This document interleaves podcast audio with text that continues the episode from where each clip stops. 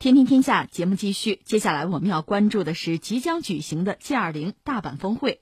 在二十国集团领导人即将抵达日本参加峰会之际，来自全球各地的十六位专家学者共同完成了开放型世界经济报告，助力领导人在充满挑战的国际形势下凝聚共识。这份由中国日报传播型智库中国观察携手中国社会科学院世界经济与政治研究所编写的 G20 大阪峰会前瞻政策报告《共建开放型世界经济》，探讨了共建开放型全球经济的重要性问题，以及如何通过广泛政策协调发展全球经济，多渠道宽领域开展合作，实现包容可持续发展。十六位知名专家学者认为，包括 G20 在内的多边机制仍然是全球治理的重心，是解决复杂跨国问题的抓手。但是，多边机制需要加强同区域、次区域机制对接，并同金融、基础设施、气候变化等领域的特殊安排相融合。我看了一下这个内容哈，呃，应该说好多东西还需要再仔细的咀嚼一下。另外就是十六个人这个专家名单，我看了看，呃，有中国人。一些学者吧，另外也有，呃，西方人也是知名学者，包括美国著名的经济学家什么的，有有一些人，那就说大家对这个问题达成了共识，然后对 G 二零是有所期待吧。呃，把这个事情放在一边，我想扯点别的。这两天我看一些新闻啊，因为我们节目关注新闻总是有限，我们争取关注最重要的，但是还有一些新闻呢，没机会说。你比如说，最近我看义乌有一些动作。这动作有二，一个是什么呢？是争取就在申请啊，成为一个自贸区。义乌我们知道是全球闻名的这个小商品市场。其实像我们石家庄不有一个南三条，也是当年和义乌曾经比肩的一个小商品市场。但是义乌确实做的比较大，就是世界小商品之都啊。那义乌是官方现在表态说什么呢？他们已经是跨境电商的综市区。就综合试验区，他们又在争取吧，想希望成为中国最高等级的试验田，就是自贸区，这是义乌要做的事情。嗯，把这个事情放在那儿，因为之前我们看到义乌，甚至我还有朋友是做编剧的，在那儿去体验生活，说什么呢？说要拍部电视剧，他们特别有意思，因为它是一个国际性的小商品的这么一个批发市场啊，就是国际的世界的小商品之都，哪儿的人都有。我们开个玩笑，真成了联合国了，哪国的都有。但是在那儿呢，和睦相处，都是做生意，彼此之间呢就是有尊重，互利共赢啊，真的叫互利共赢。而且那儿的这个治安也相当不错，甚至有这个多国哈，很多这个就商人嘛，在那儿常住，而且彼此之间除了尊重以外呢，对于维护社会秩序，大家都愿意尽一份力。那这个社会治理搞得很有意思，就说义务哈，把这放在一边不说，他们还在做一个事情。这个事情我看有评论，有经济学家评论说，大家关注的不够啊。就是那个叫 EWTP，那个 EWTP 谁搞的呢？就是阿里搞的。义乌呢和阿里巴巴是签了合作协议，要共建 EWTP，这个中文叫做世界电子贸易平台，最大的线上市场和最大的线下市场，这算走到一起了。阿里算最大的线上的市场嘛？义乌是线下的，走到一起了。这个有人说，比刚才我们讲那个自贸区是不是有着更深远的意义和影响力？这说到阿里，说到马云了哈。这个这两天有朋友给我发了一个东西，我大概看了看，是俞敏洪。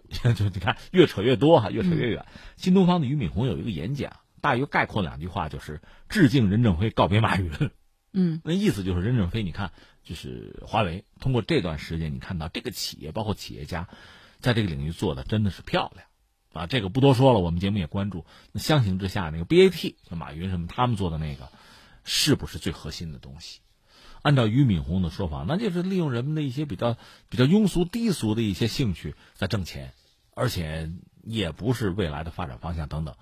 这是他的一个判断嘛？我大概看了看，我倒觉得也不至于。咱们不一定非要捧一个打一个吧。马云，我觉得还是有他的价值和意义在的。就是刚才我们讲的这个，他搞了一个世界电子贸易平台，在全球范围内，他们也在布点。当然，这个布点的真正开花结果，我相信是需要一个漫长的时间。他们有人讲，准备几年甚至十年，但是已经在布一些点儿。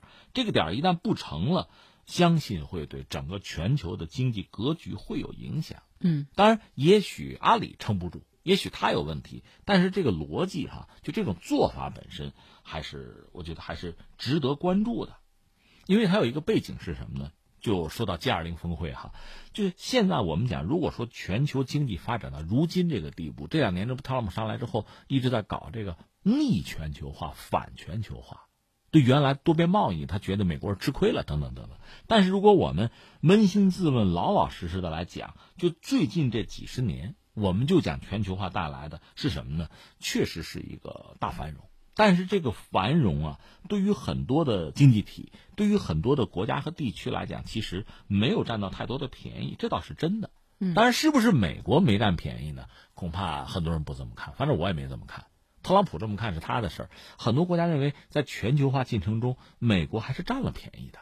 但是，确实也有很多国家和地区，你比如说，百分之八十的发展中国家和最不发达的国家是被边缘化了，反而就是。涉及到全球贸易嘛，最近这三四十年，就是传统外贸啊都是大宗贸易。那么全球化带来的是六万家大企业控制，发达国家是最受益的，就这么回事嗯，那谁占便宜？大家是扪心自问，自己有自己的标准。你别觉得你赤字多或者你逆差大，你觉得你就亏了，那不是那样，你占的便宜还多呢。嗯，但是真正吃亏的，或者说没有占到便宜的有没有？还是广大的发展中国家、不发达国家，还是他们。嗯，对。你比如说，我爱喝咖啡，我们知道非洲有人种那咖啡豆，但是其实他可能豆不错啊，我也想喝。问题在于我们根本没机会见面，这个过程是很复杂的，各种各样的中间商是吧？然后海关什么的，这这一系列的过程。倒是有这个像跨国公司在解决这些问题，但是跨国公司做大之后，他倒是挣了钱了。我作为消费者，我得意吗？或者说那边种豆的得意吗？那都未必。呃，另外说一个关键性的问题，这次这个 G 二零峰会还是在全球经济之中，应该说起的作用最大的，排到前二十吧，差不多是这个意思吧。那就说全球大概二百来个这个经济体吧，国家和地区吧，里面真正起关键作用的，都领头的。排到前二十的就是这些经济体，实际上真是话语权相当之大。拿我们中国来讲，是吧？你早上爬起来，是吧？先下个单，那待会儿早饭给你送过来了。你想买哪儿的水果，下午快递敲门了。这对我们来讲特别简单，特别正常。但是你知道，对这个世界上绝大多数国家和地区，这才叫不正常呢。为什么呢？你必须有这么大的一个就是统一的市场、统一的文字、统一的法律。你仔细想吧。你的基础设施建设，甚至高速公路，甚至机场这些东西都有了，才会出现我们说的这个局面。那还打着仗呢，是吧？你这货到半路可能出来两个强盗劫走了，都这状况你怎么玩？另外呢，发达国家和发展中国家和不发达国家这个差距其实是非常之大的。你比如说海关，你比如说像这个金融，就类似这样的东西，你这儿办一件事儿。可能两天搞定啊！你说我我搞一个企业啊，甚至我没多少钱，我我申请能不能搞？咱扪心自问，就拿我们中国说，今天和以前，那我们讲现在效率高得多，以前我们也慢。另外，就拿中国现在今天来讲，不同的地区，那效率也不一样。一般说来，比较发达的地区，就是市场经济比较发达的地区，他做这些事情，政府效率它就是高的，很快就办成了。那你可以想象一下，在一些不发达的经济体，甚至还打着仗的这样一些地方，它好做吗？是非常漫长、几乎不可想象的事情。我记得我看过秘鲁当年的那个状况，就是我申请个企业是吧？我就就办手续是吧？整个下来将近一年。你说可能我看到个商机啊，我看到有市场，等你一年把这东西办下来，可能黄花菜都凉了。那怎么搞嘛？那怎么活嘛？就这么一个状况。所以现在，即使在今天呢，就是全球你看到这种不平衡、不发达，也是常态，是这么一个状况。那我刚才扯了半天，最后想说什么呢？第一个，从宏观上讲，就是主要经济体之间必须有共识，就还是要合作，还是要共赢。它不是个零和博弈，你把蛋糕做大，大家就都有的吃。你别动不动就以为蛋糕就这么大，我多吃一口你就少吃一口，不是这样的。要心胸还是要开阔一点，包括历史是可以照进现实的，是可以照亮未来的。你看看在历史上，看看全球化的时代，就拿美国来说，它不是没得过益啊，它经济也高速发展过，它占便宜多了，忘了，对吧？便宜占了，占占惯了之后，现在不习惯了是吗？不是这样的，就是还是要主要的经济体有共识，还是要全球化，还是要多边贸易，还是要遵守规则。就像我们这十六个学者专家，有中国人，有外国人。而且你真要论，你看看他们的经济观点，有左派有右派，但是在这个问题上，全球化上，嗯，面向未来还是有共识观点是对，还是能达成共识的，求同存异嘛。中国人讲这个东西是有道理的，我觉得这是一个。再一个是什么呢？你想不通，你脑子是进水了，没关系，技术会逼着你想通的。你不动，你封闭自己可以，你落后就是了。嗯，刚才我们讲到，就阿里打造的那个东西，其实还是有它的价值和意义的。我看了看，它你看啊，这个这个 EWTP 实验区落地马来西亚，呃，这是二零一六年的事儿了，早了。然后二零一七年在哪儿呢？杭州。